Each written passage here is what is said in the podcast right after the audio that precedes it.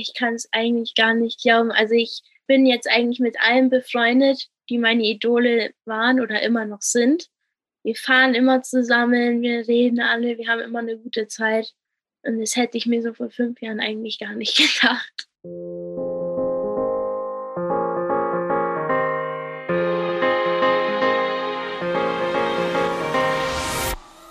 Ja, hi und herzlich willkommen zu einer neuen Folge des Team Deutschland Podcast, dem Podcast, wo wir den Weg der besten deutschen Sportlerinnen und Sportler zu den Olympischen Spielen beschreiben. Äh, mein Name ist Jens Wähler und ich begleite die Athletinnen und Athleten hier im Podcast auf ihrem Weg. Ja, und auf unserem Weg zu den nächsten Olympischen Spielen befinden wir uns äh, aktuell ähm, zu den Olympischen Spielen in Peking im Februar 2022. Und ich freue mich, dass ich heute äh, wieder eine neue Sportart hier zu Gast habe. Und zwar äh, reden wir über Snowboarden und zwar den Bereich Snowboard Freestyle. Und da habe ich äh, die aktuell beste deutsche Freestyle-Snowboarderin hier zu Gast, und zwar die 19-jährige Annika Morgen. Bevor wir aber starten, möchten wir uns nochmal bei unserem heutigen Partner bedanken. Dieser Podcast wird wie immer unterstützt von der Sparkassenfinanzgruppe. Äh, überall in Deutschland stehen die Sparkassen an der Seite der Menschen und ermöglichen ihnen die wirtschaftliche und soziale Teilhabe. Im Sport engagieren sie sich jährlich mit über 90 Millionen Euro für Vereine, das deutsche Sportabzeichen, die Elite-Schulen des Sports. Darauf kommen wir gleich nochmal zurück, denn Annika Morgen war auch auf einer Elite-Schule des Sports, natürlich aber auch für Team Deutschland und Team Deutschland Paralympics. Und warum? Weil es um mehr als Geld geht. Ja, und mehr wollen wir auch von meinem heutigen Gast erfahren. Ich freue mich, dass ich äh, ja mit Annika Morgen sprechen kann über ihren Weg eben, äh, wie es in der Schule war, auf der Eliteschule des Sports in Berchtesgaden, ähm, wie sie die kleineren olympischen Events schon erlebt hat. Sie war äh, beim European Youth Olympic Festival am Start. Sie war auch schon bei den Olympischen Jugendspielen in Lausanne im Anfang 2020 am Start, ja, und hat jetzt die Quali schon für Peking geschafft. Und ja, ich freue mich sehr, dass wir über all das jetzt sprechen können. Herzlich willkommen, Annika. Hallo, danke schön. Annika, äh, ich habe es gerade im Intro schon gesagt, du bist 19 Jahre und auf dem äh, Weg zu deinen ersten Olympischen Spielen. Wo erwische ich dich denn gerade? Im Moment bin ich daheim in Mittenwald ich habe eigentlich gerade Training in Stubai, am Stubaier Gletscher, aber ich fahre da immer hin und her, weil es ist jetzt nur eine Stunde von mir daheim entfernt und ich will jetzt immer noch die Zeit daheim genießen, bevor es richtig losgeht. Du bist normalerweise sonst wahrscheinlich im Winter sehr, sehr viel unterwegs, ne? Wie sehr vermisst du dann das zu Hause? Ich war halt letztes Jahr auch noch auf dem Internat in Berchtesgaden, deswegen war ich umso weniger daheim. Aber ich schätze es dann auch immer umso mehr, wenn ich dann daheim bin und mit meiner Familie Zeit verbringen kann, mit meinen Hunden spazieren gehen kann und auch mit meinen Freunden was machen kann. Hunde? Mehrere gleich? Ja, ich habe zwei Hunde. Also meine Hündin, die hatte ein paar Welpen vor, glaube sieben Jahren oder so. Ja, jetzt haben wir einen Hund noch behalten. Okay, nimmst du von denen was mit, wenn das deine Lieblinge sind? Irgendwie immer, wenn du lang von denen getrennt bist oder? Eigentlich nicht, aber ich finde schon, dass ich mal anfangen sollte, irgendwie ein paar Leckerlis von verschiedenen Kulturen mitzubringen oder so. Apropos Internat, da können wir ja direkt einsteigen. Ist das äh, eine Elite-Schule des Sports gewesen in Berchtesgaden, richtig, oder? Ja, genau. Also das ist eine Wintersportschule für sämtliche Sportarten. Ja, nicht nur Snowboarder, auch äh, die Skifahrer sind da, Freestyler, Alpinen, alle zusammen, richtig? Ja, Rodler, Langläufer, Biathleten, alles Mögliche. Wie lange warst du da auf der Schule? Ich war drei Jahre da und ich würde sagen, das ist das Beste war, was ich jemals machen konnte. Also ich wünschte, ich könnte es nochmal erleben, die letzten drei Jahre, weil es hat echt Spaß gemacht und ich habe so viele Leute kennengelernt, die der Hammer sind und immer noch meine Freunde sind. Das kann ich eigentlich jedem zulegen. Geht aufs Internat, weil es macht so Spaß. Okay, aber war das für dich eine schwere Entscheidung, dahin zu gehen? Hast du gegrübelt am Anfang? Bei mir war es so, dass ich auch als Kunstläuferin war und dann musste ich halt entscheiden, will ich jetzt Eislaufen oder Snowboarden. ich habe mich dann im Endeffekt natürlich für Snowboarden entschieden. Aber es war schon eine harte Entscheidung, weil ich wollte nicht wirklich weg von daheim. Aber ich hätte es einfach bei mir daheim auf der Schule nicht geschafft und ohne die Hilfe von den ganzen Lehrern am CAD im Wächtesgarten. Boah, also ich bin da echt dankbar, dass ich da hingehen konnte und dass ich auch mein Abitur geschafft habe. Also mhm. dann alle Lehrer und meine Trainer. Aber wahrscheinlich auch Mitschülerinnen und Mitschüler. Du hast gesagt, du hast da äh, viele Freunde gefunden, aber man pusht sich da wahrscheinlich auch gegenseitig, schulisch wie im Sport, wenn man auf so einer Schule ist, oder? Ja, genau. Also ich hatte echt gute Mitschüler, die mir geholfen haben und immer was geschickt haben. Die wussten, wie selten ich in der Schule bin, weil ich halt so viel am Reisen bin, aber die haben mir immer alles zugeschickt, soweit ich gefragt habe und haben mir auch geholfen, wenn ich jetzt Probleme hatte. Ja. Wie sah denn so ein typischer Tag auf der Schule aus mit Training, Schule? Wie war so der Tagesablauf? Ja, also im Sommer haben wir mehr trainiert, aber wenn wir jetzt vom Winter ausgehen, bin ich halt meistens in der Früh ein paar Stunden in die Schule gegangen. Und dann waren wir irgendwie am Göttchen, das ist so 20 Minuten vom Internat entfernt, sind wir dort, dort zum Trainieren gegangen oder in der Trampolinhalle am Internat haben wir dort ein bisschen Akrobatik gemacht. Wenn jetzt gutes Wetter war, dann sind wir an Absolutpark gefahren in Flachau. Es waren 40 Minuten entfernt und ist auch so perfekt für uns zum Trainieren gewesen. Bevor wir nachher ein bisschen intensiver auf deine Sportart eingehen, ähm, jetzt schon mal einen kurzen Abriss, wenn wir gerade beim Training sind. Ist es klassisch auch viel Krafttraining, Ausdauertraining, wie man es von anderen Leistungssportlern kennt, oder wo man sagt, okay, Snowboarder sind vielleicht doch ein Ticken anders, ihr legt mehr Wert auf andere Dinge. Wie sieht das bei euch aus, so das Verhältnis? Also wir trainieren auch relativ viel Kraft und Ausdauer. Ist jetzt nicht so, als würden wir gar nichts machen. Bei uns ist es sehr wichtig, dass wir zum Beispiel Trampolin machen, damit wir verschiedene Tricks auf dem Trampolin uns vorstellen können und es dann auf dem Schnee rüberbringen können. Wir trainieren auch sehr viel auf so einem Luftkissen. Das ist in Scharnitz, das heißt Banger Park. Das ist, hat so eine Plastikanfahrt, fühlt sich an wie Schnee, also eins zu eins wie Schnee und man landet dann halt weich auf einem Luftkissen. Und das ist seit drei Jahren haben wir das und das ist jetzt die Nummer eins Priorität bei uns, dass wir dort trainieren. Aber natürlich tun wir auch Kraft trainieren, damit wir gut landen können und Ausdauer, damit wir halt lange snowboarden können, bis wir umfallen. Mhm. Ja, also es ist jetzt so nicht so, als würden wir nichts machen, sondern wir machen echt viel von allem und verbinden es dann. Wenn du einen neuen Trick lernst, dann zuerst auf dem Trampolin, dann in das Kissen und dann erst im richtigen Schnee? Ja, genau. Also so ist eigentlich unser Plan. Manchmal mache ich es jetzt nicht im Trampolin. Ich habe ein bisschen Angst davor, aber meistens sofort im Luftkissen. Einfach probieren, bis man es irgendwann sich gut vorstellen kann und es auch gut auf dem Luftkissen landet. Und dann hat man echt ein super Gefühl, das auf dem Schnee zu probieren, weil man weiß, dass man es auf dem Luftkissen kann. Dann kann man es auch auf dem Schnee. Fühlt sich dann auch auf dem Schnee umso besser an. Ist es am Trampolin mit Brett oder ohne? Man kann es mit Brett machen, das ist so ein Schaumstoffbrett, aber äh, das mache ich eher ungern. Ich mache es einfach ohne Brett. Steigen wir ein in deine Sportart. Du bist äh, Snowboard-Freestylerin. Auch da muss man äh, unterscheiden. Es gibt auch noch die Racerinnen und Racer, die ähm, Slalom, Parallelslalom ähm, fahren, auch bei den Olympischen Spielen. Ähm, dann gibt es die Snowboard-Crosser auch noch unter den Snowboard-Freestylern. Und dann gibt es die, die Slopestyle, Big Air und Halfpipe fahren. Was sind deine Disziplinen? Ich fahre Slopestyle und Big Air. Also bei Slopestyle ist es so, dass man mehrere Chancen hat, die man springt. Und dann muss man in verschiedene Drehrichtungen Tricks machen. Und dann gibt es dazu noch so Geländer, wo man auch seine Tricks drauf machen muss.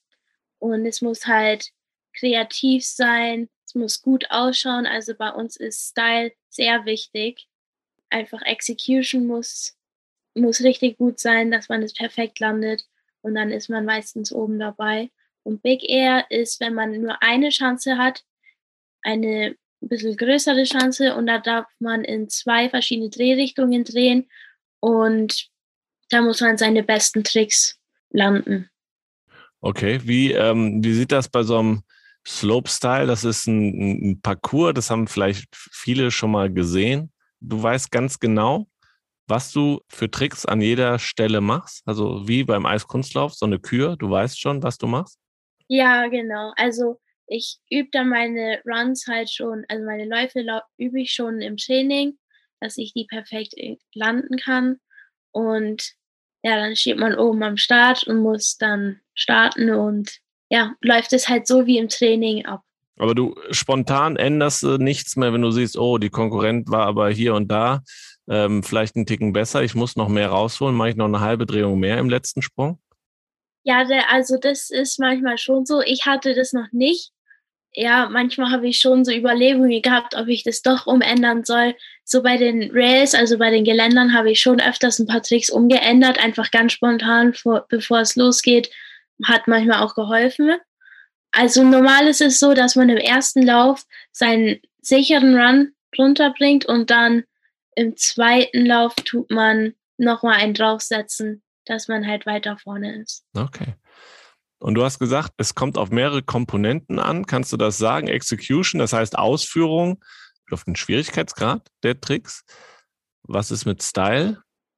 Ja, Style ist es, bei den Tricks muss man grabben, also an Brett fassen. Und da gibt es verschiedene Arten, wie man grabt. Ähm, Wenn es jetzt zum Beispiel an der Tail, also hinten am Board grabt oder an der Nose vorne am, am Board, dann ist es natürlich besser, wie wenn man einfach mittig grabt. Weil es schwieriger ist. Ja, weil es schwieriger ist und weil es auch besser ausschaut. Aber bei uns ist es auch so, dass man bonen kann, also richtig durchdehnen kann. Und dann schaut alles nochmal besser aus. Und das gibt dann nochmal extra Punkte. Und es ist auch wichtig bei uns, dass man lange durchgrabt und bont. Und wenn man auch krasse Grabs macht, gibt auch nochmal extra Punkte. Und das macht es auch irgendwie noch witziger zum Snowboarden, weil es immer ein bisschen anders ist bei jedem. Und dann sitzen da wie viele Kampfrichter, die das nachher entscheiden? Ich bin mir nicht ganz sicher. Ich glaube fünf bis sechs, aber es ist meistens unterschiedlich. Aber da kenne ich mich ehrlich gesagt nicht so gut aus, wie viele dann immer da mhm. sind. Aber die, da werden dann einfach Punkte vergeben, die werden addiert und dann hast du eine Gesamtpunktzahl und ja, dann nachher auch entsprechende Reihenfolge. Ja, genau. Okay. Wie wichtig ist dir Style in der ganzen Geschichte oder willst du spektakuläre Sprünge machen? Gibt es da einen Unterschied?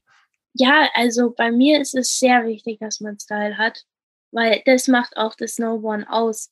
Weil jeder hat seinen eigenen Style. Also es mag kontrovers sein, aber es geht ja jetzt ziemlich ab beim Snowboarden, dass so viele Leute neue Tricks lernen. Das finde ich auch der Hammer, aber ich freue mich auch, wenn jemand nur eine halbe Drehung macht, also ein 180 und es richtig gut durchstylt, weil ich weiß nicht, das macht mich sehr glücklich, sowas zu sehen. Auch wenn die ganze Progression von dem Snowboardern richtig krass ist, aber sowas liegt mir echt sehr zu Herzen, wenn man sowas sieht im Fernsehen und dies wirklich, man sieht richtig, wie ein Snowboarder das dann richtig liebt zu snowboarden. Aber sieht man wahrscheinlich im Slopestyle dann mehr als in der, äh, beim Big Air, wo es einfach nur ein Sprung ist, wo es dann tatsächlich gefühlt ein bisschen so wie Kunstturnen dann auch wirklich auf das ankommt, was für einen Trick man dann da macht. Ja, genau. Also das ist echt, wenn man, wenn man jetzt zum Beispiel von meiner Sicht aus nur ein Neuner macht, also zweieinhalb Umdrehungen, statt ein Zwölfer, also dreieinhalb Umdrehungen, aber es richtig schön macht, finde ich so schön. Also das ist echt so toll zu sehen. Brauchst du, um in den richtigen Flow zu kommen, Musik für deinen Wettkampf oder hast du sogar Musik auf den Ohren? Ja, also ich höre durchgehend Musik. Ich höre Techno. Ja, also bei mir ist Techno ganz oben dabei, weil das motiviert mich richtig und da kann ich mich irgendwie auch am besten konzentrieren, auch wenn es ein bisschen hardcore ist. Mhm. Aber bevor ich am Start gehe, da höre ich erstmal ganz entspannte Musik zum Runterkommen und dann, sobald ich am Start bin und ich äh, gleich losfahre, dann höre ich Techno auf voller Lautstärke. Sehr gut. Ähm, warum, warum fährst du keine Halfpipe? Ist, macht das einen Unterschied? Also bei Halfpipe ist es so, da gibt es halt zwei Wände und dann fährt man von Seite zu Seite und macht da seine Tricks. Ich finde es schon auch ganz geil. Also mir macht es schon Spaß. Aber ich würde sagen, dass es bei mir bei Slopestyle ein bisschen mehr Spaß macht, weil man halt noch kreativer sein kann. Aber in letzter Zeit gibt es bei der Halfpipe auch Modified Halfpipe, also wo die so Geländer oben dran bauen oder irgendwie Erhöhungen bauen, dass es ein bisschen kreativer ist und das finde ich jetzt auch ziemlich ganz geil. Also ganz geil, dass es in die Richtung geht, ein bisschen kreativer, weil das Ganze an Snowboarden ist, dass man kreativ fährt und kreativ denkt anders fährt wie alle anderen. Okay. Wenn du jetzt ähm, sagst, du hast jetzt bald Wettkampf, wie bereitest du dich konkret auf deinen Wettkampf vor? Also erstmal am Abend davor visualisiere ich meinen Run nochmal. Ich gehe nochmal all, alle Tricks ganz genau durch in meinem Kopf. Und dann am nächsten Tag stehe ich halt auf. Kannst du gut schlafen vor dem Wettkampf? Voll. Also ich tue halt so, als wäre es ein ganz normaler Trainingstag oder ein ganz normaler Tag, wo ich Snowboarden gehe. Ähm, weil sonst werde ich einfach zu nervös, wenn ich mir so denke, ach, morgen Wettkampf, oh mein Gott, was mache ich jetzt? Also ich will da nicht zu nervös werden, aber ich wache auf, Frühstück, gehe hoch am Berg, mache mein Warm-up. Ich fahre ein bisschen Piste noch davor zum Einfahren und dann geht's Training los und höre ich meine Musik und dann geht schon los. Aber eigentlich tue ich einfach so, als wäre es ein ganz normaler Tag auf Schnee, mhm. nur Snowboarden gehe so aufgeregter vorm Big Air Wettkampf oder vor Slopestyle, weil gefühlt ist Big Air da, man sieht die Masse, aber man sieht schon, wenn viele Zuschauer da sind, man sieht die schon eher, weil man viel näher dran ist und nicht so weit oben startet. Gibt es da einen Unterschied an Aufgeregtheit bei dir? Also bei Big Air zum Beispiel in Kur beim Weltcup war ich unglaublich aufgeregt, weil ich hatte das auch noch nie, dass ich vor so einer großen Menschenmenge snowboarden konnte und dass mir so viele Leute zuschauen.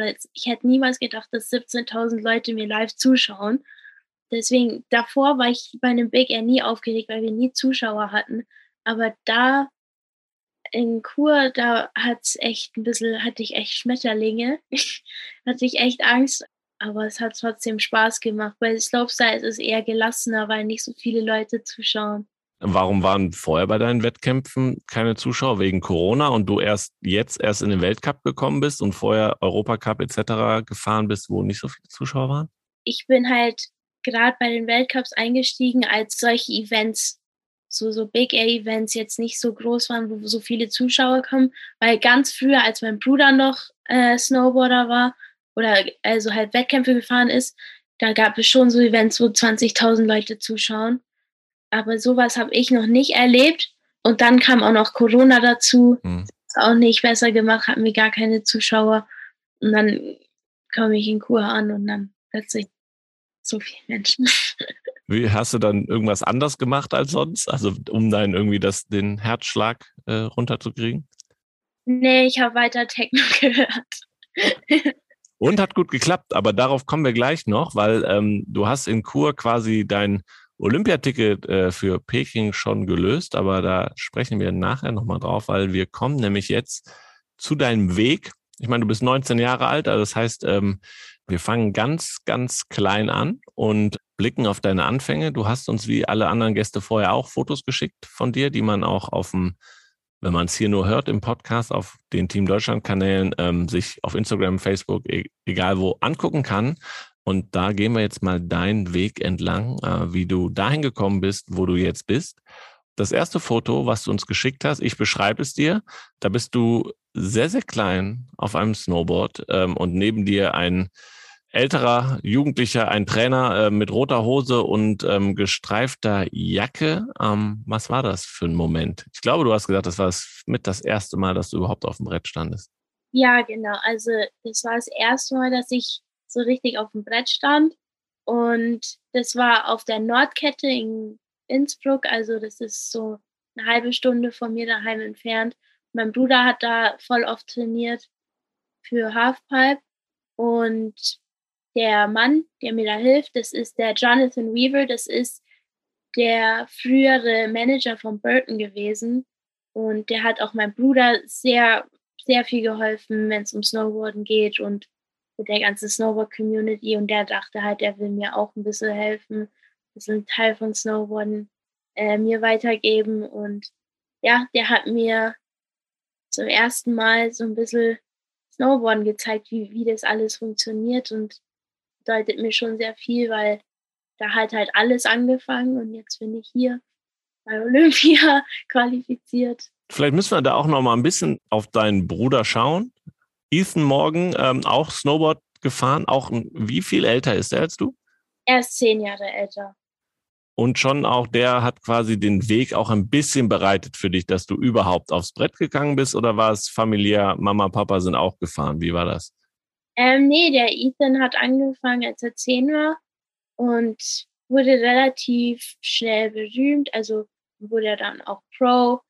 Glaube, mit 15 hat er mir dann auch so gezeigt, wie Snowboarden geht. Ich weiß noch, als wir bei der Britain European Open, das war so ein Event in Largs, da hatte er seinen Wettkampf und da hat er mir auch mich erst das zum ersten Mal über eine Box gezogen, also so ein, so ein Geländer. Aber ja, da hat er mich zum ersten Mal drüber gezogen, das weiß ich noch ganz genau nach seinem nach seinem Wettkampf hat er mir dann geholfen und mir gezeigt, wie ich am besten snowboarden kann. Und da ging es dann auch los. Ich meine, zehn Jahre ist ein ordentlicher Altersunterschied, aber trotzdem hat er dich geprägt, viel beim Snowboarden? Auf jeden Fall. Also ich glaube, meine ganze kreative Einstellung für Snowboarden kommt auch sehr stark von ihm, weil er sehr kreativ denkt. Auch mein Style, wie meine Tricks aussehen. So zum Beispiel meine Achsen bei meinen Tricks sind genauso wie bei meinem Bruder. Ich habe das Gefühl, das habe ich alles von ihm gelernt und bin ich echt dankbar dafür, dass er mir da geholfen hat. Ist er immer noch an deiner Seite? Ja, immer. Also im Moment filmen wir auch zusammen. Ähm, er hat, glaube die letzten paar Jahre, also ich glaube die letzten sechs Jahre nur Filme gefilmt und jetzt hat er mich jetzt auch auf ein Boot gezogen und jetzt tun wir zusammen filmen. Sehr gut. Aber ist jetzt nicht dein Trainer oder sowas. Eher ein Mentor, sagen wir mal so. Er ist mein Mentor, aber der ist auch so wie ein Trainer für mich. Also der gibt mir immer Tipps, egal was. Sehr gut. Es ist gut, so einen großen Bruder zu haben. Hattest du sonst neben deinem Bruder Vorbilder?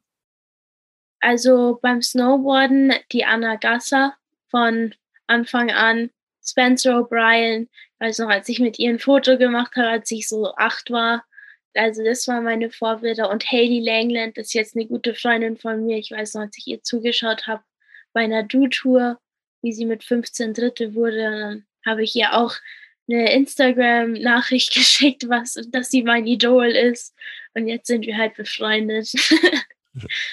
Nicht schlecht. Und die anderen, triffst du die bei Olympia? Sind die auch schon qualifiziert? Kannst du dir vorstellen, dann mit deinen Idolen da nachher am Start zu sein? Ich kann es eigentlich gar nicht glauben. Also ich, ich bin jetzt eigentlich mit allen, mit allen befreundet, die meine Idole waren oder immer noch sind. Wir fahren immer zusammen, wir reden alle, wir haben immer eine gute Zeit. Und das hätte ich mir so vor fünf Jahren eigentlich gar nicht gedacht. Okay, das glaube ich. Zweites Bild, Next Step. Ich sehe sehr, sehr blauer Himmel, die Sonne scheint. Ähm, du wieder auf der Piste, blaue Hose, weiße Jacke. Du springst aber das erste Mal und das auch alleine. Kannst du dich noch daran erinnern, worum es da geht? Ja, also das war in, in Meierhofen im Zillertal und da gab es so einen Wettkampf, so ein Cash for Tricks. Also wenn man einen Trick macht, dann kriegt man Geld. Und der Announcer, der heißt Henry Jackson, ist ein richtig guter Freund von uns. Und ich weiß noch ganz genau, wie mein Bruder mir so gesagt hat, du springst jetzt darüber, weil dann kriegst du Geld. Und, und ich dachte mir, warum nicht? Machen wir es einfach, will eh mal ein bisschen Geld verdienen. Ich glaube, da war ich so sechs oder sieben, bin ich drüber gesprungen und habe fünf Euro verdient. Und ich glaube, ich glaube, da hat alles angefangen. War das dein erster Sprung? Ich glaube schon. Ich, ich glaube schon, ja. Aber also, ohne Drehung, oder bist du? Nee, ohne Drehung. Aber ich habe mich echt gefreut, als mir der Henry Jackson dann die 5 Euro gegeben hat. Und ich habe es dann meinen ganzen Eltern ganz stolz gezeigt, dass ich 5 Euro verdient habe. Wie ging es dann weiter? Bist du dann irgendwie in ähm, einen Verein eingetreten und konntest da viel, viel snowboarden oder war es eher noch weiterhin ein Hobby? Und wann war so der Switch dazu, wo du gesagt hast, es könnte ich auch mir vorstellen, professioneller zu machen, das Ganze? Ich bin dann beim SC Miesbach eingestiegen. Das ist ein Bordercross-Verein und meine Eltern dachten vielleicht, es wäre eine gute Idee, wenn ich auch verschiedene Disziplinen ausprobiere. Dann habe ich Bordercross für ein paar Jahre gemacht, wofür ich auch echt dankbar bin, weil ich hatte davor echt kein Brettgefühl und durch Bordercross habe ich so viel Brettgefühl bekommen. Das Team hat mich auch echt gut aufgenommen. Und dann habe ich das halt, bis ich neun war, habe ich das gemacht. Und ab da habe ich auch eigentlich nur hobbymäßig, nur an Wochenenden, vielleicht unter der Woche, wenn ich jetzt mal von der Schule frei hatte. Aber bei mir war die Priorität auf jeden Fall beim Eislaufen. Also ich habe fünfmal die Woche trainiert fürs Eislaufen da waren wir echt am überlegen, ob ich vielleicht das als Leistungssport machen soll. Und ich war auch kurz davor, in Bayern-Kader einzutreten beim Eislaufen. Aber irgendwann hat irgendwie Snowboarden ein bisschen eingeholt. Da bin ich bei Wettkämpfen mitgefahren, habe dann ein paar gewonnen. Und dann wurde es dann doch ernster. Dann war es halt so ein Hin und Her. Soll ich jetzt zu dem Wettkampf am Snowboarden oder zu dem Eislaufwettkampf? Was haben deine Eltern gesagt? Haben die haben die tendiert irgendwo hin oder haben die gesagt, das ist deine Entscheidung? Das war absolut meine Entscheidung. Also die haben nur das gemacht, wo ich Bock hatte. Ja, im Endeffekt hatte ich dann beim Eislaufen bei den Wettkämpfen gar nicht mehr so viel Spaß, weil es hat mich extremst gestresst, meine Kühe auswendig zu lernen. Hm. Und du kannst kein Techno hören. genau. Kein Techno. Ja, auf jeden Fall. Ja, ich hatte manchmal echt so ein paar Panikattacken, wo ich einfach meine Kühe vergessen habe und es hat mich dann sehr gestresst, wenn ich einfach alles vergessen hat. Also so richtig Blackout-mäßig, so was man sich horrormäßig vorstellt, sagen, das kann und dann war nichts mehr da. Ja, das war echt schlimm, weil immer bevor ich gelaufen bin, habe ich meine Kühe nochmal im Kopf durchgegangen, aber mindestens zehnmal stand ich also an der Bande und habe mir das nochmal durchgegangen. Und ich hatte es einmal, dass ich mittendrin bei meiner Kühe bei dem Wettkampf einfach stehen geblieben bin und alles vergessen habe. Mhm. Ich wusste nicht, wo ich hin muss, ich wusste nicht, was ich mache. Und dann habe ich einfach geweint. Und ich glaube, seitdem bin ich so voll traumatisiert davon. Aber das passiert ja jetzt beim Snowboarden nicht. Da hast du ein besseres Gefühl. Ja, genau, weil da muss ich halt nichts auswendig lernen. Da mache ich mhm. einfach das, auf was ich Bock habe. Das ist gut. Wie alt warst du da, wo dann endgültig die Entscheidung gefallen ist? Also ich glaube, mit 13 habe ich aufgehört, Eislaufwettkämpfe zu laufen und dann so mit 14 war es dann endgültig das Snowboarden. Und dann bist du mit 16 auf die Eliteschule gewechselt, oder? Ja, genau. Okay. Wir blicken weiter. Nächstes Bild. Du das erste Mal schon auf dem Siegerpodest und zwar 2019 beim Winter EOF. EOF heißt European Youth Olympic Festival. Ähm, das ist so, ähm, ja, da treffen sich junge Nachwuchssportlerinnen und Sportler aus äh, Europa, gibt's im Sommer und Winter und ja, fahren Wettkämpfe. Ja, du zwischen einer Finnin und einer Tschechin, glaube ich, äh, freust dich über, über die Goldmedaille, rote Mütze auf, silberne Jacke. Erzähl was zu dem Moment. Also kurze Vorgeschichte. Ich habe mich nämlich zwei Wochen davor für die WM qualifiziert in Park City. Senioren-WM? Ja, für die richtige WM. Und dann war es so ein Hin und Her, was soll ich denn machen? Ich habe mich dann für die A-Offs entschieden, weil das hat man nur einmal im Jahr, äh, einmal in seinem Leben, dass man mit mehreren Jüngeren einfach ein bisschen Olympische Spiele erleben kann, aber halt mit jüngeren Menschen. Und ja, ich habe mich dafür entschieden und ich bereue es kein bisschen, weil ja, also ich bin da angekommen. Ich war eigentlich zuerst richtig krank, ich habe tagelang nicht gescheit essen können. Ich hatte einfach gar keine Kraft. Mir war immer übel. Dann hatten wir die Qualifikation und ich habe immer noch nichts gegessen. Es war windig und schlechtes Wetter und dann hat bei einem Trainingslauf hat es mich richtig ausgehebelt beim Springen. Also vom Wind wurde ich richtig weggeweht und bin auch richtig hingeflogen, habe erst keine Luft bekommen, aber dann bei der Quali habe ich mich dann zusammengerissen und habe mich dann fürs Finale qualifiziert. An demselben Tag hatten wir Finale. Ich habe meinen Run gelandet. Alles super, aber ich wusste jetzt nicht, ob es genug ist für den ersten Platz, weil ich wollte unbedingt gewinnen. dann ja, dann haben die vom DOSB mir erzählt, dass ich Erste bin und dann habe ich mich extremst gefreut, weil ich hätte echt nicht gedacht, dass ich überhaupt da starten kann. Ne, ich habe tagelang nicht gescheit essen können.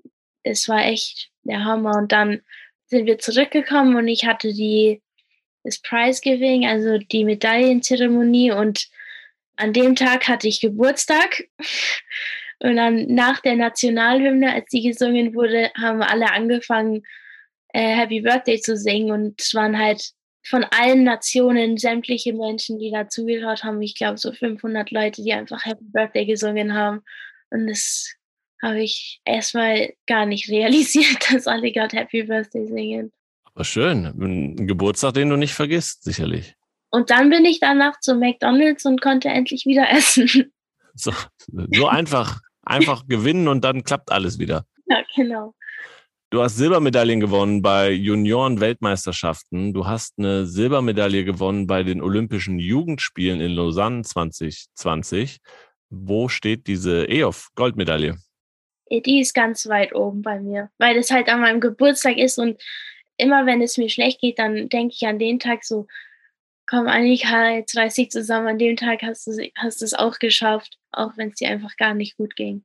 Darauf kommt es an, so diesen Moment sich wiederzuholen, weil die Vorzeichen waren nicht gut und du hast es dann trotzdem, du hast gerade gesagt, du wolltest unbedingt gewinnen. Wie ehrgeizig bist du?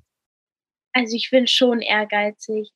Aber das Ding ist, dass halt alle von mir bei den A-Offs erwartet haben, dass ich irgendeine Medaille gewinne und dann war da schon ein bisschen Druck. Und ich habe mir selber Druck gemacht und im Endeffekt hat es ja eh gut geklappt. Mhm.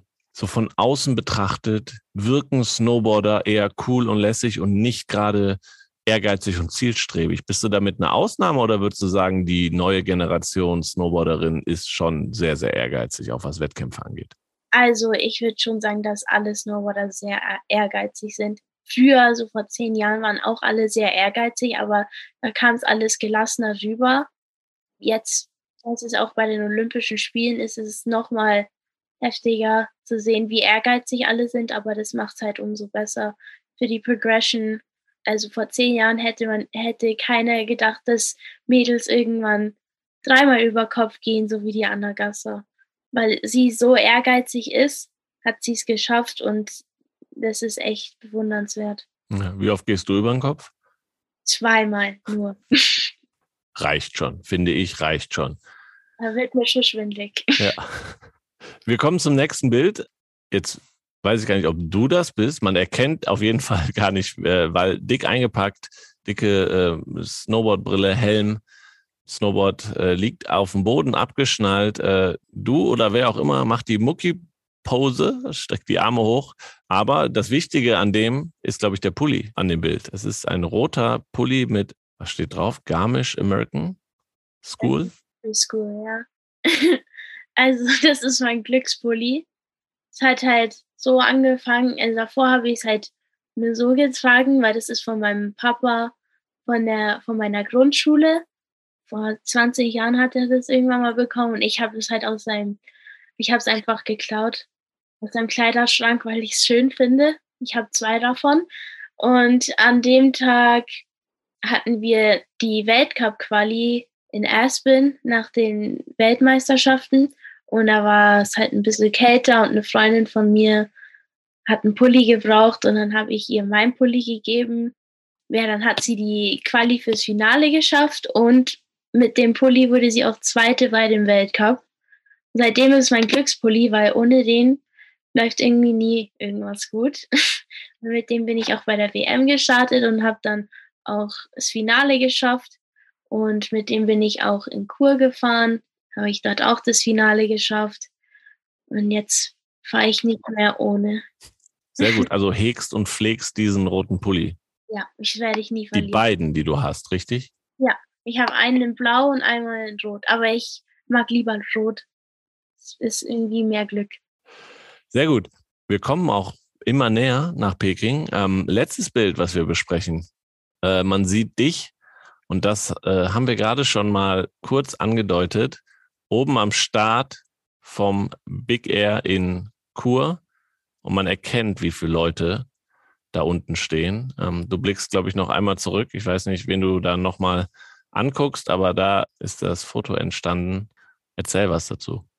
Ja, also das war erst vor ein paar Wochen in Kur bei dem Weltcup. Es war unser erster Weltcup von der Saison und für die Quali für Peking. Mir ging es tatsächlich dort auch nicht so gut. Ich war da nämlich schon eine Woche krank. Ich bin da im Trainingslager in Saas-Fee bin ich krank geworden. Und ähm, ich bin beim Training gar nicht mitgefahren, weil ich krank war. Dann bin ich zum Arzt. Und am nächsten Tag wurde unser Training abgesagt, weil es zu windig war. Also hatte ich gar kein Training. Am Tag von der Quali ging es mir halt immer noch nicht 100 Prozent, aber gut genug, dass ich noch fahren kann. Bin zum Training hin, habe mir nicht viel gedacht. Ich habe mir keine Hoffnung gemacht, dass ich jetzt die Quali schaffe, weil ich immer noch echt am Kränkeln war. Ich war richtig schlapp. Top 8 muss man, glaube ich, schaffen, oder? Im Weltcup, um direkt das Ticket zu lösen. Genau. Ja, ich bin dann zum Training und es hat mir eigentlich voll Spaß gemacht. Ja, habe meinen Run gelandet habe einen Backside 7 gemacht, also zwei Umdrehungen. Das mache ich immer. Ah, ich war tatsächlich die allerletzte Starterin. Ich habe meinen ersten Run nicht gelandet in der Quali und beim zweiten bin ich dann gelandet, stand dann unten und ja, die Ergebnisse kamen dann und hieß dann, dass ich im Finale bin. Und dann hat mein Filmer mich so gefilmt und ich so, oh Gott, ich habe gerade wirklich die Quali für Olympia geschafft. Ich habe es gar nicht glauben können mich hat es gar nicht interessiert, dass ich im Finale bin, sondern ich habe die Quali geschafft. Und dann habe ich mich echt extremst gefreut. Das war halt ein Bild vom Finale und ich wusste ja nicht, dass dann so viele Leute kommen. Die kamen einfach plötzlich, haben uns einfach alle zugeschaut und ich stand da oben, ein bisschen Höhenangst gehabt, aber ja, es ist echt unglaublich. So dass dieser ganze Moment, der ganze Tag war ein bisschen wirr, aber hat echt Spaß gemacht. Ab wann war das denn dein Kindheitstraum, mal zu den Olympischen Spielen zu fahren? Also ich glaube, so als Slopestyle das erste Mal bei Olympia war, in Sochi, da habe ich, hab ich den Männern zugeschaut, weil äh, der Sage Kotzenberg, das ist ein Freund von meinem Bruder. Dann habe ich halt genau ihn nur angeschaut, weil ich, weil ich ihn so ein bisschen kannte. Hat er nicht auch noch gewonnen? Ja, der hat gewonnen. Ja. Und dann lag mir so, das ist schon mal sehr geil. Das will ich auch mal machen. Aber dann, als ich die Mädels beim Big Air in Pyeongchang angeschaut habe, weil da habe ich schon die meisten gekannt, so die Anna und ja, mehrere Freunde hatte ich gehört und dann war ich echt stolz auf die und da dachte ich mir so, ich will, dass meine Freunde auch so stolz auf mich sind, wenn ich dann bei Olympia bin. Und es hat echt Spaß gemacht, dazu zu schauen. Und ich will einfach, dass dann auch mehr Leute sehen, was wir Snowboarder können und wie toll es ist, einfach Snowboarder zuzuschauen, einfach mehr Kinder auf dem Brett zu kriegen. Genau, das ist es, ne? Ihr seid dann schon Vorbilder. Siehst du dich schon? Ich meine, du bist 19, also du bist jetzt auch noch nicht so alt. Siehst du dich schon als Vorbild für den Nachwuchs? Ich weiß es nicht. Ich realisiere immer noch nicht, dass ich ein Profisportler bin. Ich glaube sicher, dass ich ein bisschen ein Idol sein kann für für mehrere jüngere Mädels vor allem, weil ich halt einen anderen Style habe. Aber für mich ist es immer noch, ich kann mir das nicht vorstellen, dass ich ein Vorbild sein kann. Aber bekommst du jetzt auf zum Beispiel Instagram viele, viele Nachrichten von, von jungen Mädels auch, die sagen, hey, das machst du super, du bist mein Vorbild? Ja, schon. Kriege ich schon ein paar Nachrichten. Das freut mich auch immer voll freue ich mich echt, dass dann Mädels sehen können, was andere Mädels auch machen oder erreichen können. Und das hast du ja auch gemacht. Du hast auch deine Idolen früher auf Instagram geschrieben. Genau, und jetzt bin ich mit denen befreundet. Also macht weiter so Mädels. genau. Dein Account, at Annika over tomorrow auf Instagram, ist richtig, oder? Ja, Annika.overtomorrow. Sehr gut. Merken, folgen und wenn ihr Fragen habt, könnt ihr Annika da sicherlich äh, mal eine Nachricht schreiben. Was mir auch aufgefallen ist, gerade, du hast gesagt, bei den A-Offs ging es dir nicht gut. Dann vor Kur warst du angeschlagen. Ich erinnere mich an die Olympischen Jugendspiele in Lausanne. Da ging es dir auch nicht so gut. Du warst, glaube ich, dich im Weltcup vorher verletzt. Ja, konntest im Slopestyle gar nicht antreten. Also auch das war nicht so optimal alles. Ja, also da habe ich mein Steißbein sehr stark gefällt, beziehungsweise ein bisschen gebrochen. Aber die Ärzte haben jetzt gesagt, hast schon jetzt erstmal nicht gebrochen, weil dann kannst du starten bei den Youth Olympics. Äh, dann haben die Teamärzte gesagt, dass ich erstmal bei Slopestyle nicht starten soll. Mir ging es da auch nicht gut, ich konnte nicht gut laufen. Und ja, beim Big Air habe ich einfach durchgezogen, weil ich wollte, ich wollte nicht einfach da hingehen und zuschauen, sondern ich wollte auch eine Medaille gewinnen. Also kam mein Ehrgeiz wieder raus und hat mich beim Training wieder hingelassen auf dem Arsch. Das war jetzt nicht so gut, habe meine AirPods verloren, hat es auch nicht besser gemacht. Ja, aber, aber ich habe mich wieder zusammengerissen und habe wieder eine Medaille. Ja. Hast, du, hast du denn dir wenigstens Kopfhörer leihen können, damit du Techno hören konntest am Start? Ich hatte nur einen Kopfhörer noch, aber den anderen habe ich verloren. Naja, aber hat mit Hälfte der, des Sounds auch funktioniert. Ähm, wie hast du denn die Olympischen Jugendspiele da in Lausanne erlebt? Hast du das Gefühl, dass es dir ein bisschen hilft vor, dem, vor den großen Spielen, dass du da schon mal die kleinere Variante mitgemacht hast? Ja, auf jeden Fall. So habe ich so ein bisschen Einblick, wie es in China sein kann, auch so mit dem, mit dem olympischen Dorf, weil alle haben ja in einem Dorf gewohnt bei, in Lausanne, was ich echt toll fand, weil dann konnten alle miteinander kommunizieren und reden und sich kennenlernen. Was hast du sonst so für Erwartungen an Olympische Spiele?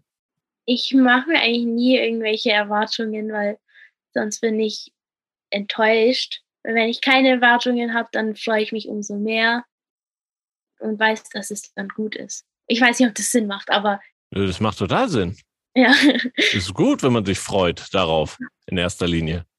Ja, ich habe jetzt nie irgendwelche Vorstellungen, wie es sein sollte oder wie es sein wird, sondern ich lasse einfach, ich mache beim Flow mit. Ja. Aber hast du dir mal von deinen Freundinnen, die äh, eine Anna oder so erzählen lassen, was den Unterschied ausmacht vielleicht von Olympischen Spielen auch zum normalen Weltcup? Ähm, also ich glaube einfach, weil die Olympischen Spiele so ein Riesending sind, die passieren ja auch nur alle vier Jahre. Also ich habe jetzt nicht einen Einblick von den letzten Olympischen Spielen gehabt, aber ich habe jetzt auch nichts Schlimmes gehört. Ich habe nur Gutes gehört. Dann freuen wir uns auf jeden Fall sehr, dass du ähm, da schon, du hast auch noch Geburtstag, ne? glaube ich, während der Spiele. Also nächstes Jahr wieder. Das, du hast mit dem Februartermin äh, dann auch immer während so Ereignissen Geburtstag auch nicht verkehrt. Ich habe aber nachgeguckt, du hast keinen Wettkampf an dem Tag. Ich habe da Training. Ja. genau, wir freuen uns auf jeden Fall sehr, dass du dabei bist. Und natürlich das Wichtigste, du musst gesund bleiben bis dahin und verletzungsfrei. Ist ja im Snowboarden auch nicht so einfach. Es passiert schon mal hin und wieder was. Ähm, was war deine schlimmste Verletzung bisher? Der ist mit meinem Steißbein von Lausanne. Ja, das war langwierig wahrscheinlich, ne? Ja, also es hat schon so ein Jahr gedauert, bis es ganz weggegangen ist. Oh, okay. Dann, wie gesagt, drücke ich weiter die Daumen zum Abschluss unseres Podcasts, weil wir kommen langsam zum Ende. Äh, Gibt es immer drei Abschlussfragen. Und zwar die erste aus der Community. Wir haben unsere Team Deutschland äh, Community auf Instagram gefragt nach Fragen. Eine Frage, wahrscheinlich als Snowboarder der Klassiker. Kannst du auch Skifahren? Ähm, ja, also ich komme Berg runter. Ich weiß nicht, ob ich einen Berg hochkomme mit dem Lift, aber ich komme runter. Okay, aber das ist wirklich wahrscheinlich super selten, dass du auf Skiern stehst. Ja, tatsächlich. Aber mir macht es auch ziemlich Spaß, wenn ich Okay. Bin. Und dann Frage anschließend, weil die habe ich, ähm, die gab es auch an unseren letzten Gast, Moritz Müller, den Eishockeyspieler. Welchen Sommersport wäre denn was für dich, wo du vielleicht auch mal zu Olympischen Spielen fahren könntest? Ich glaube Turnen. Also ich mochte schon immer Turnen und ich glaube auch vom Eislaufen, weil ich recht gut dehnbar bin. Ich glaube, Turnen wäre eigentlich recht gut für mich. Ja. Was mit Surfen? Surfen ist auch olympisch. Ich kann einfach nicht surfen. Ich habe schon probiert. Geht nicht. Skateboarden wäre auch ganz cool, aber ich kann auch nicht skaten. Okay. Da haben wir ja in Lilly, äh, Stephasius war äh, in Tokio mit dabei beim Skaten für Team Deutschland. Die war 14 Jahre, die war noch ein bisschen jünger als du. Ja, schon krass. Ja, das war auch krass, das war wirklich krass. Nächste Frage. Und zwar gucke ich mir immer den Insta-Feed meines Gastes an und ähm, bei dir ist es schon krass, du kommst halt extrem viel rum. Ne? Du warst auch Snowboarden in Neuseeland, ich glaube Junioren-WM war da. Was ist denn dein Lieblingsland? Neuseeland. 100 Prozent. Also alles an Neuseeland ist perfekt. Cardrona, das Skigebiet ist ja Hammer. Und ich liebe einfach Neuseeland von der Landschaft her und von den Menschen her. Sind echt coole Leute dort. Habe auch viele Freunde dort. Warst du auch schon mal im Sommer da oder war es bisher nur im Winter? Nur im Winter. Ich würde schon mal gerne im Sommer, aber es ist halt auch gerade ein bisschen problematisch, dahin zu kommen. Ist ja dann hier im Winter, oder? Dann hast du eigentlich ja gar keine Zeit. Ja, genau. ich verstehe das Problem. Ähm, zum Abschluss, was hast du denn beim Sport bis jetzt gelernt, was du, was du denkst, was dir für dein normales Leben gut weiterhilft? Ich habe ein Lebensmotto einfach, wenn man Spaß hat, dann läuft es auch besser und dann lernt man auch am meisten. Und beim Snowboarden ist es so, wenn ich Spaß habe, dann lerne ich am meisten Tricks und wenn ich vom, von meinem Leben aus so, so denke, dann lerne ich auch am meisten davon. Ich weiß nicht, ob das Sinn macht, aber das ist mein Lebensmotto. Das macht auf jeden Fall Sinn. Ich finde, auch das äh, können äh, junge Snowboarder und äh, Snowboarder mitnehmen von dir. Immer gut drauf sein, positiv denken und dann äh, Spaß haben, besonders an der Sache, dann, dann wird es auch klappen. Ja, Spaß haben ist ganz wichtig. Vielen, vielen Dank. Mir hat Spaß gemacht, äh, mit dir zu sprechen. Ich hoffe, den Zuhörerinnen und Zuhörern auch. Ja, ich freue mich sehr, wenn wir uns dann in Peking wiedersehen und wiederhören. Äh, bleib auf jeden Fall gesund. Ich habe auch geguckt, Slopestyle ist ja an einem anderen Ort als Big Air. Das heißt, du bist, kommst sogar auch ein bisschen rum äh, in Peking. Ich glaube, Big Air sogar in Peking in der Stadt haben die eine Schanze aufgebaut. Ja, genau, da bin ich auch schon gefahren. Da hatten wir einen Weltcup. Also es ist echt sehr schön dort. Freuen wir uns doppelt drauf. Annika, vielen Dank, dass du dabei warst. Dankeschön. Danke Annika und danke euch da draußen natürlich fürs Zuhören. Denkt dran, folgt Annika auf ihrem Weg nach Peking auf Instagram at Annika over tomorrow. Ähm, folgt aber natürlich auch den anderen Athletinnen und Athleten. Die neuesten Infos bekommt ihr immer äh, auf unseren Kanälen, auf den Team Deutschland Kanälen, auf Instagram, Facebook, Twitter, TikTok, YouTube. Ähm, da versorgen wir euch mit allem. Ähm, empfehlt gerne diesen Podcast weiter. Das wird uns freuen. Gibt uns äh, auf den Plattformen eine gute Bewertung. Und ja, ihr könnt euch schon auf die ähm, nächsten Folgen freuen, die wir schon aufgenommen haben. Ja, als nächstes äh, kommt die Folge mit Bob-Fahrer und Doppel-Olympiasieger Francesco Friedrich und dann Ende des Jahres noch mit Eiskunstläuferin Nicole Schott. Darauf könnt ihr euch freuen. Und ansonsten besucht uns mal im Deutschen Haus digital. Ähm, das hat wieder offen Richtung Peking und wir verlosen da gerade aktuell echt tolle Sachen. Schaut mal rein und da gibt es täglich was in der Adventszeit zu gewinnen.